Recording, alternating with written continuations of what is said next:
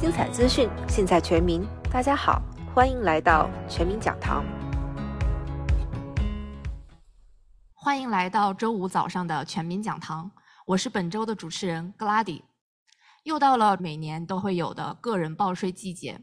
很多朋友呢在报税季到来的时候都会有很多的问题，所以今天我们也总结了大家的问题，并且请到了专业会计师陈飞来为大家答疑解惑。那既然提到了报税，不知道今年我们在抵税额的这个方面，我们的规定有没有一些什么变化呢？这个标准抵税额呢，就是说我们每一个人有这么多的 income 是可以不用交 income tax 的。那单身的话呢，对于二零二二年是一万两千九百五，一家之主是一万九千四，会要多一点。那夫妻俩的话呢，就是两万五千九百块钱。这一个金额呢，它是每一年都会根据通胀的这个情况，税局它都会调整，每一年多一点多一点，但是大差不差呢，都是在这个一万二、一万三。在这个同时呢，大家也都知道的，我们买房子可以抵税，我们做慈善捐赠啊、看医生这些东西都可以抵税，但是这里能不能抵得上？然后又能发挥多大的作用，帮你省到多少税呢？就真的得看您个人的税表、个人的情况了。你的贷款利息、地税啊、慈善捐赠加起来之后。再来跟我们的标准抵税额来的再来做一个比较，哪一个大就用哪一个。那在我们有小孩子的家庭的话呢，小孩子的儿童抵税额在二零二一年的时候，每一个六岁以下的小孩子是三千六，那六岁以上的是三千一个人。那二零二二年回归到我们之前的。金额就是两千块钱一个人，而且其中只有一千五百块钱可以直接退税，另外的五百块钱只有在当你有税的情况下，他拿去做抵扣。那还有一个也是跟小孩相关的，那 Child Care Expense Credit，那这一个呢就是对于十三岁以下的小孩子上 Day Care After School。那对于二零二一年疫情的时候，它是八千块钱每一个小孩儿。那大部分的情况，我们是可以拿到百分之二十的 credit。那也就是说，一千六百块钱一个小孩儿。那二零二二年呢，也都回归到每个小孩儿只有三千块钱的 after school 的费用是可以拿来做抵扣的。那每个小孩最多就是六百，两个就是一千二。啊，这边有一点要注意的，就是说兴趣班这个是不能抵扣的，而且如果说我们有三个小孩、四个小孩，那最多也只有两个小孩的费用可以抵。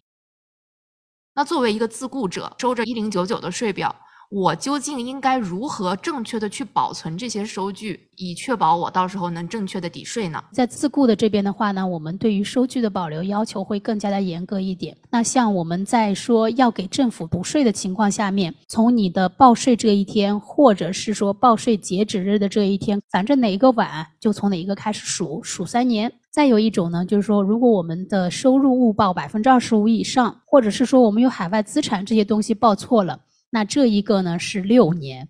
还有一种情况就是没有期限，就是我们没有申报，或者是说我们偷税漏税啊，或者说就是报的那个东西问题太大了，那它是没有期限的。那还有一种呢，就是我们政府欠我们的钱得给我们退税，那我们这一个呢，一般情况下也是从报税截止日期或者是报税日开始算，往后面数三年。如果我们这个税是之后交的，那从我们交税的这一天开始往后面数两年。最后还有一种情况呢，就是说在买了上市公司的股票，或者是买了 local 公司的股份之类的东西，这些都变得没有价值，一文不值了。那这个时候我们就会有 capital loss，或者是坏账之类的东西。那这种情况下，我们申请抵税退税的话呢？那这一个要保存七年，另外就是做生意雇请员工的时候，我们的薪水税呀、发薪水的资料、交税的记录，这所有相关的资料都得保存四年。同时呢，我们也想请教一下，究竟作为一个普通的报税者，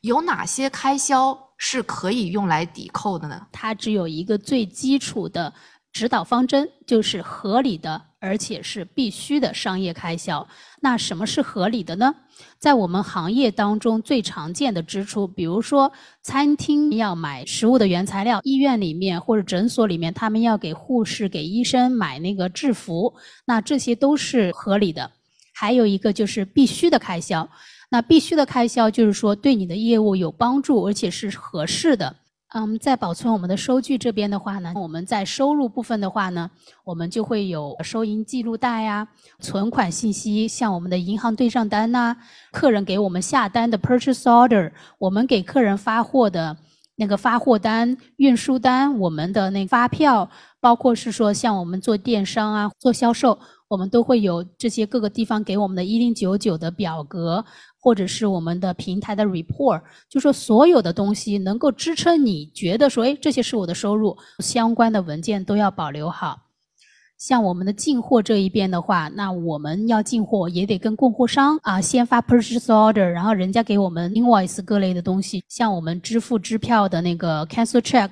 我们的转账记录。然后我们收银机的一些相关文件、信用卡对账单、银行对账单，然后别人发给我们的 invoice bill 这些东西啊，水电煤每个月的账单啊，这些东西我觉得都应该要保留好的。再有一点就是我们最常见的支出，像我们去加个油，他给你打出来一小票；超市里面给你打一小票，或者是说。啊，有那个 contractor，他就用手写的一个嗯收据啊，什么东西，一个合同什么的，这些都应该要保留好。尤其重要的就是说，如果我们在花现金的时候，因为现金是一个非常非常难去 track 的东西，在这种情况下面，就是说我们更应该保留好，说我们这些现金的来源是哪里。那我们也想请教一下，除此以外，有没有一些什么特殊的支出，也是可以我们用来抵税的呢？嗯，当然是有的。那在我们的出差、娱乐啊，请客人吃饭、给客人送礼品这方面的话呢，其实税局有一些更多的规定。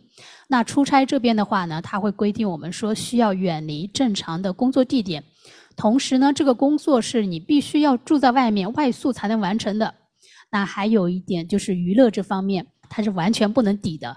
那就算你是合理的、必须的商业开销，你可以花这个钱，但是你不能拿这个钱来抵税。那还有就是请客人吃饭，那这是百分之五十的抵扣。那还有一个就是礼品，你可以送很多，但是每个人每一年你可以给人家送二十五块，可以抵税。那资产的话呢，这绝对是可以抵税的，只要是用于我们商业上面的，比如说我们购买的合同。啊，那因为我们需要知道我们购买的时间价格，包括说我们其他的成本，因为有的设备的话，啊，你买回来不能直接用的，你得有安装，得有测试，就是这些都是一些隐藏的费用成本在里面。那我们买了设备，那我们不能说一次性全部都用掉，就算一次性用掉，我们都是一个折旧，Section 一七九还是怎么样的？那这个折旧的扣除的记录，我们也都得留下来。在这个资产使用过程当中的一些损失啊，怎么样的，这些都得留好。资产的使用方式，你是怎么用它的？它是怎么帮你创造你的这个公司的价值？那最后的话呢，我们这个资产完成了它的使命，可能要把它进行一个销售，或者是作废处理。那这些都应该记录下来。还有我们平时申报的所有的薪水税表、销售税表，或者是 exercise tax 任何的其他的。报给各个 department 的那些数据、那些报表、税表，我觉得都应该保留下来。其实这感觉也是这个国税局啊，在强迫我们养成一个保存证据的好习惯。感谢大家的收听，全民讲堂将持续为您提供最精彩的资讯。如果你喜欢我们的节目，可以在喜马拉雅、苹果播客、Vocal Media、YouTube、微信和 Line 上。关注并订阅全民讲堂，我们下期再见。